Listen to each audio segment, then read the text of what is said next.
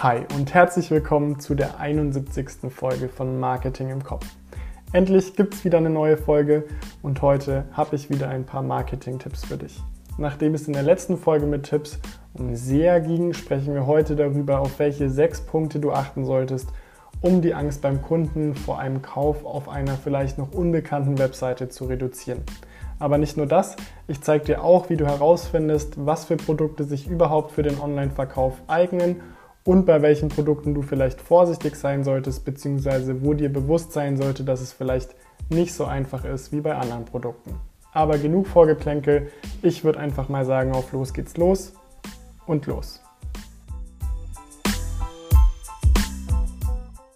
Ja, wir starten also erstmal mit den Online-Shops beziehungsweise mit dem ja, E-Shop. Ähm, wenn man an die ganze Sache jetzt rein von der Definition mal rangeht, dann ist es eben ein elektronischer Verkauf von Produkten oder Dienstleistungen, was über ein eigenständiges System stattfindet, also eine Kombination aus Soft und Hardware. Und grundsätzlich ist es eben ein virtueller Verkaufsraum, also nicht wie in einem Laden, ähm, sondern ja, das Ganze passiert eben virtuell. Aber ich will dich jetzt nicht zu lange mit irgendeiner Definition langweilen, weil ich glaube, jeder kann sich unter dem Begriff Online-Shop was vorstellen. Deswegen gehen wir jetzt direkt weiter zu der Frage, was für Produkte oder Dienstleistungen eignen sich überhaupt für einen Online-Shop bzw. um eben online verkauft zu werden. Und hier gibt es eine ganz gute Matrix, eine Produkteignungsmatrix. Ich packe dir den Link dazu auch nochmal in die Show Notes. Die unterscheidet nämlich zwischen Beurteilbarkeit, Beschreibbarkeit und Beratungsaufwand. Und wenn man jetzt ein Produkt hat, dann kann man sich angucken, okay, wie gut kann es denn online beurteilt werden? Ist es eher hoch oder niedrig? Dann, wie gut kann das Ganze beschrieben werden? Ähm, eher schlecht oder eher gut? Und wie hoch ist der Beratungsaufwand bei dem Ganzen? Kann ich da ja das Ganze dem Kunden einfach anbieten und es gibt relativ wenige Rückfragen oder ist es einfach ein Produkt, das sehr individuell ist und wo die Kunden dann auch tendenziell noch ja, einfach mehr Beratung brauchen. Und wenn man das Ganze gemacht hat, dann stellt sich im Idealfall heraus, dass es eben ein Produkt ist, was sich optimal für den Online-Verkauf anbietet. Man unterscheidet hier oder in dieser Produkteignungsmatrix wird unterschieden zwischen der optimalen Eignung, der mäßigen Eignung und der geringen Eignung optimale Eignung, das sind zum Beispiel so Sachen wie eine Software, Musik, Bücher oder auch Zeitungen, Zeitschriften, weil hier einfach der Beratungsaufwand zum Beispiel niedrig ist, allerdings das Ganze sehr gut beschrieben werden kann und auch vom Kunden zu Hause gut beurteilt werden kann. Mäßige Eignung, das sind dann zum Beispiel so Sachen wie Nahrungsmittel, Kleidung oder auch Autos oder Versicherungen, Häuser, Möbel, also all das, was ähm, ja, man zwar sich online angucken kann, wo man aber, wenn wir jetzt beim Beispiel Möbel bleiben, vielleicht sagt, ich will aber mal wissen, wie sich dieses Sofa anfühlt oder wenn man es dann auch gebraucht nochmal kauft, ob es vielleicht auch einfach ja, an manchen Stellen kaputt ist, also das Ganze nochmal prüfen muss, weil eben ähm, ja, die Beurteilbarkeit nicht so gut ist oder der Beratungsaufwand beispielsweise sehr hoch. Also das sind Produkte, die sich eher mäßig tatsächlich anbieten und von einer geringen Eignung, da spricht man dann zum Beispiel bei Schmuck oder Parfüm drüber oder wenn es dann in den B2B-Bereich geht, dann sind es zum Beispiel auch Industriemaschinen, die individuell gefertigt werden, weil das eben Sachen sind, die kann man schlecht, also Parfüm kann man schlecht übers Internet riechen. Ähm, die Beschreibbarkeit ist auch ja, nicht wirklich gegeben ähm, und der Beratungsaufwand auf der anderen Seite ist aber relativ hoch. Also das bietet sich nicht so gut an. Allerdings muss man auch dazu sagen, dass es ja große Unternehmen gibt, die schon das Gegenteil bewiesen haben. Also gerade wenn wir wieder beim Parfüm bleiben, da ist natürlich Douglas zu nennen. Ähm, die haben das sehr erfolgreich gemacht. Oder bei Schmuck ähm, auch Kronex zum Beispiel, die verkaufen online irgendwelche Uhren. Und auch bei der Kleidung gibt es ja About You, Zalando und so weiter. Also nur weil es vielleicht jetzt ein Produkt ist, was sich nicht ideal für den Online-Verkauf anbietet, heißt es nicht, dass es nicht funktioniert, aber es ist ganz hilfreich, mal zu gucken, okay, wo befinde ich mich denn hier mit meinem Produkt? Gibt es vielleicht was, auf das ich achten muss? Ich glaube, Da bieten diese drei Punkte Beurteilbarkeit, Beschreibbarkeit und auch der Beratungsaufwand schon mal eine ganz gute Orientierung, weil man weiß, okay, muss ich vielleicht ähm, mir noch mehr Mühe geben, das Ganze, diesen ganzen Beratungsaufwand schon vorwegzunehmen? Gibt es Punkte, die ich schon nennen kann, auch wenn der Kunde noch nicht aktiv danach gefragt hat? Gibt es vielleicht Sachen, die immer wieder gestellt werden oder ja, wo es immer wieder Probleme gibt, um das dann auf der Website einfach ähm, ja, vorwegnehmen zu können? Auf der anderen Seite, wie gesagt, nur weil es jetzt nicht das optimale Produkt ist, heißt es eben nicht, dass es sich nicht anbieten würde. Aber wie schon gesagt, ich packe dir diese Matrix natürlich in die Show Notes, dann kannst du das Ganze in Ruhe auch nochmal angucken oder vielleicht schon mal aufmachen und das, diesen ganzen Part nochmal hören. Äh, ich glaube, da hast du dann nochmal ein besseres Gefühl dafür, wie sich das Ganze vielleicht einordnet. Und bitte nicht wundern, es ist zwar ein Link, der führt aber zu einer PDF, der sollte sich aber ganz normal im Internetbrowser öffnen und diese Matrix findest du dann auf der Seite 4.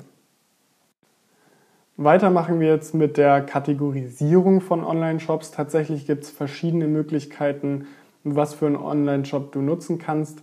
Da gibt es zum einen Partnershops, aber es gibt auch sogenannte Meet-Shops, also das sind meistens dann so Baukastensysteme.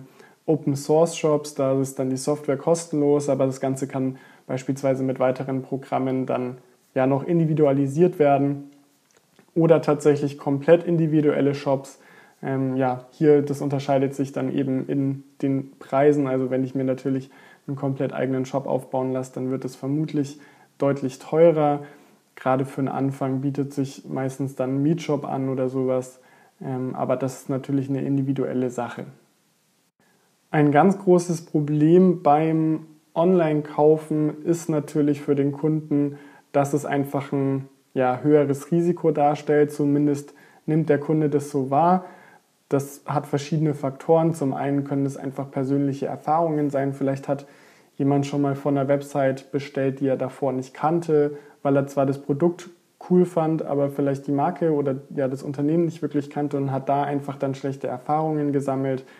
Dann kann es natürlich aber auch sein, dass der Kunde sagt, naja, das Produkt, das ist mir ein bisschen unsicher. Ich weiß nicht, ob das dann tatsächlich so aussieht, wie es auch auf den Bildern dargestellt wurde.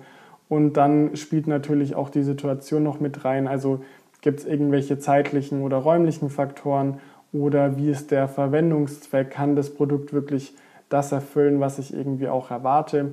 da ist einfach das ja, wahrgenommene Risiko beim Kunden höher im Vergleich zum normalen Laden, sage ich mal. Da geht er hin, kann sich das genau angucken, kann sich im Idealfall auch nochmal persönlich beraten lassen und hat da dann einfach ja nicht eine Sorge, dass er jetzt vielleicht auf einer unbekannten Website kauft und dann ist das Geld weg, aber die Ware kommt nie an. Deshalb ist es ganz wichtig, dass man eben diesen Online-Trust erhöht und dem Kunden das Gefühl hat, dass eben das Risiko ja, gering ist, beziehungsweise dass einfach generell eine Reduktion des Risikos stattfindet. Und es gibt eben vor allem sechs Punkte, die dabei helfen können, wenn man sie richtig umsetzt, dass der Kunde nicht so ein Gefühl hat von Risiko, sondern ja, sich sicher fühlt und sich auch in Anführungsstrichen traut zu bestellen. Das sind zum einen Gütesiegel, also ich denke hier zum Beispiel an Trusted Shops oder sowas. Da gibt es mittlerweile eine ganze Menge, ob eben von Trusted Shops oder TÜV oder PayPal. Da gibt es ganz viele verschiedene Siegel, die im Idealfall dem Kunden natürlich auch bekannt sein sollten. Also man sollte jetzt vielleicht nicht irgendeinen kleinen Anbieter nehmen, weil der jetzt günstiger ist. Das könnte dann nach hinten losgehen ähm, und beim Kunden vielleicht noch mehr Misstrauen sehen, weil er das Ganze eben nicht kennt und Angst hat, dass es irgendwie einfach selber zusammengebaut ist und da gar kein Schutz für ihn eigentlich garantiert wird. Der nächste Punkt sind Garantien. Also die gibt es mittlerweile in verschiedensten Formen und Farben. Gerade zum Beispiel, der ein oder andere wird es kennen, bei Online-Anbietern, die Matratzen anbieten. Die gehen mittlerweile zum Beispiel her und sagen, okay, du kannst mein Produkt 100 Tage Probe liegen und wenn es dir danach nicht gefällt, dann kannst du das Ganze kostenlos an uns zurückschicken und du erhältst dein komplettes Geld auch wieder zurück. Das ja, gibt einfach nochmal so eine Sicherheit beim Kunden zu sagen, okay, selbst wenn ich das jetzt kaufe und es gefällt mir doch nicht so, weil die Farbe anders in echt aussieht, weil mir der Stoff nicht gefällt, weil ich vielleicht allergisch darauf reagiere, weil, keine Ahnung, es gibt ja tausend Gründe, je nachdem, was für ein Produkt man anbietet. Ähm, da geht der Kunde dann her und sagt, ich habe kein oder nur ein geringes Risiko und bestellt dann im Idealfall. Dann ein anderer großer Punkt sind Kundenbewertungen. Auch hier logischerweise, ich glaube, das kennt jeder, wenn man ein Produkt online findet und sieht, okay, das haben jetzt schon 2000 andere Leute mit fünf Sternen bewertet, dann gibt es einem auch selber das Gefühl, okay, ich gehe hier nicht so ein großes Risiko ein. Das Produkt ist im Großen und Ganzen gut bewertet und ich kann davon ausgehen, dass es ja alles in Ordnung ist. Also auch hier Kundenbewertungen mit auf die Webseite bringen, das hilft auf jeden Fall.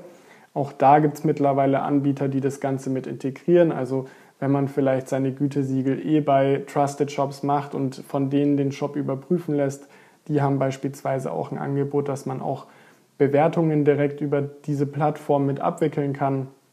Das bietet sich dann an, aber auch hier gibt es logischerweise mittlerweile relativ viele Anbieter, die solche Kundenbewertungen dann mit auf der Website integrieren, automatisch nach dem Kauf nachfragen beim Kunden per Mail, wie es dem Produkt gefällt und dazu auf, wie es dem Kunden, wie dem Kunden das Produkt gefällt und dazu auffordern, das Ganze dann ja auch online zu bewerten. Und was für eine Relevanz das Ganze hat, sieht man beispielsweise auch bei Amazon. Die sagen ja nicht zum Spaß den Händlern, ey, wenn ihr die negativen Kundenbewertungen, wenn ihr darauf nicht reagiert, dann ranken wir euch ein bisschen schlechter. Das macht schon Sinn. Also Amazon geht ja auch her und tut, was für die Plattform Amazon gut ist. Dementsprechend ist es einfach ein wichtiger Punkt, sich hier auch drauf zu fokussieren und dann eben, wie gerade schon halb angedeutet, wenn man auf anderen Plattformen seine Produkte anbietet, hier auch schaut, dass man ja die Bewertungen einfach managt, ähm, auf schlechte vielleicht reagiert, dem Kunden da vielleicht nochmal entgegenkommt und hier einfach darauf achtet, dass es nicht zu viele negative Bewertungen gibt, beziehungsweise dass es überhaupt Bewertungen gibt, weil auch das ist ja ein schlechtes Gefühl. Wenn ich jetzt ein Produkt habe, was überhaupt nicht bewertet ist, dann frage ich mich, okay, ist es einfach so schlecht, dass es irgendwie, dass die ganzen schlechten Bewertungen gelöscht wurden oder ähm, hat es einfach, haben das noch nicht so viele Leute gekauft, sind irgendwie unzufrieden, haben es zurückgeschickt, was auch immer. Da fängt dann der große Kreislauf an, wo die Kunden sich Gedanken machen, ähm, was einfach unnötig ist, wenn man sich da ein bisschen Mühe gibt und dem Ganzen entgegenkommt. Ein aus meiner Sicht oft unterschätzter Punkt ist ein professionelles Design auf der Webseite. Ich glaube, da wird oft hergegangen und einfach gesagt, ja, das sieht nett aus und ist schön anzusehen, so das vom Designtechnischen einfach schöner, wenn man auch einen schönen Shop hat oder ja, das Ganze irgendwie State of the Art ist. Aber es führt natürlich auch dazu, dass der Kunde das Gefühl hat, okay, da ist wirklich ein Unternehmen, das will sein Produkt auf dem Markt platzieren, das tut was dafür, dass ja, das Ganze eben seriös rüberkommt und es ist nicht irgendeiner, der im Ausland sitzt und mich einfach nur abziehen will, der nur mein Geld haben möchte und das war's dann. Also ein professionelles Design hilft auf jeden Fall auch hier dem Kunden die Angst ein bisschen zu nehmen. Als vorletzter Punkt das sogenannte Expectation Management. Hier geht es einfach darum, dem Kunden quasi zuvorzukommen mit dem nächsten Schritt, aber in dem Sinne, dass der Kunde auch weiß, was passiert. Der ein oder andere hat es wahrscheinlich auch schon öfter mal gesehen, dass bei Online-Shops oben nochmal so eine extra Timeline ist, bei der man die nächsten Schritte sehen kann. Also man sieht zum Beispiel, okay, ich bin jetzt im Warenkorb, als nächstes wäre dann ähm, beispielsweise meine Anschrift anzugeben, dann der nächste Schritt wäre meine Zahlungsart anzugeben und der letzte Schritt wäre dann nochmal meine ganze Bestellung auf einer Seite anzugucken, nochmal zu kontrollieren, sind meine ganzen Angaben richtig und so weiter. Das gibt dem Kunden einfach ein Gefühl von Sicherheit und führt eben auch dazu, dass der Kunde nicht die ganze Zeit Angst hat, jetzt mit dem nächsten Klick seinen Kauf schon abzuschließen, obwohl er vielleicht innerlich noch gar nicht so richtig bereit ist. Also hier dem Kunden ein bisschen vorwegkommen. Und natürlich sollte man auch darauf achten, man hat sich mittlerweile oder die Kunden haben sich mittlerweile auch an einen bestimmten Ablauf gewöhnt. Also ja, große Shops machen es alle ähnlich. Wir wissen ungefähr, was für Schritte kommen und wenn jetzt plötzlich was ganz anderes passiert, dann könnte das eben dazu führen, dass der Kunde irritiert ist und womöglich den Kauf auch abbricht. Also hier an anderen Shops orientieren, vom Ablauf her, nicht von allen anderen, was die anbieten und so weiter, dass man nicht einfach dasselbe Produkt in andere, auf einer anderen Seite anbietet, aber eben was den, den Ablauf angeht, da kann man sich gut bei anderen orientieren und vielleicht dem Kunden auch einfach so eine kleine Guideline mitgeben, was passiert als nächstes und ab wann hast du deinen Kauf wirklich abgeschlossen. Und der letzte Punkt, der greift dann ein bisschen nach. Hier geht es ums After Sales Marketing bzw. um den Service, der da stattfindet und auch das Widerrufsrecht. Auch das sind einfach Punkte, wenn der Kunde sich gerade auch nach dem Kauf gut aufgehoben fühlt, vielleicht schon die ersten Infos zu, keine Ahnung, er hat eine Reise gebucht und jetzt kommen schon die ersten Tipps, was er da zur Entspannung machen kann, ähm, beziehungsweise auch sagt, das hatten wir jetzt öfter auch mit Corona, dass es immer mehr Plattformen anbieten, dass es bis zu 48 Stunden davor kostenlos storniert werden kann und so weiter.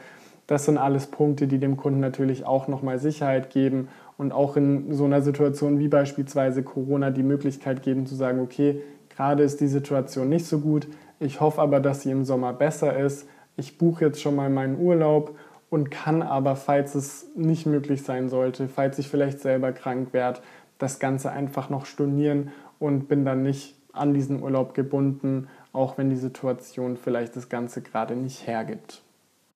Das waren also jetzt so die großen sechs Punkte, die man sagen kann, mit denen kann das Risiko, das wahrgenommene Risiko beim Kunden reduziert werden.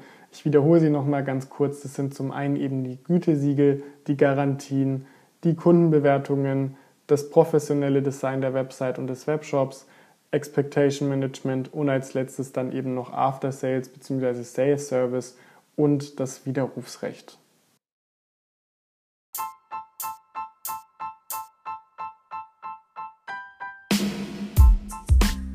Ja, das war's für heute auch schon wieder. Heute haben wir uns angeschaut, wie große Anbieter online noch mehr aus dem Preis rausholen und wie sie sicherstellen, dass die Waren dann am Ende auch bezahlt werden. Ich hoffe, da war einiges für dich dabei und du hast jetzt vielleicht die ein oder andere Idee, wie du das Ganze auch bei dir umsetzen kannst. Das nächste Mal sprechen wir dann über Affiliate Marketing. Ja, ich weiß, der Begriff hat leider durch die vielen selbsternannten Affiliate Marketer ziemlich gelitten und ich persönlich verbinde auch ehrlicherweise nichts mehr Gutes damit. Vielleicht sollte man das Ganze umbenennen. Aber das Ganze kann wirklich funktionieren und ich zeige dir ein paar seriöse Beispiele, wie du das Ganze vielleicht auch für dich nutzen kannst. Und das Wichtige hier ist seriös, also ich werde dir nächste Folge nicht irgendwas andrehen. Wenn dir gefällt, was du hörst, dann lass gerne eine 5-Sterne-Bewertung da und abonniere kostenfrei diesen Podcast. Bewertungen gehen jetzt übrigens auch auf Spotify und schreib mir gerne, was dir an der Folge am besten gefallen hat. Meine Frage an dich für dieses Mal ist, ob du auch schon mal eine Situation hattest, in der du eine Bezahlmöglichkeit nicht auswählen konntest, obwohl du wusstest, dass es sie gibt. Mir ist das nämlich wirklich schon mal passiert und mich würde es interessieren, ob es da draußen noch mehr Menschen gibt, denen es so geht. Wenn du die Folge über Spotify hörst, kannst du die Frage auch ganz einfach unten direkt beantworten. Und ansonsten war es das heute von meiner Seite. Ich wünsche dir ein schönes Wochenende. Wir hören uns in der nächsten Folge. Mach's gut, bleib gesund und ciao.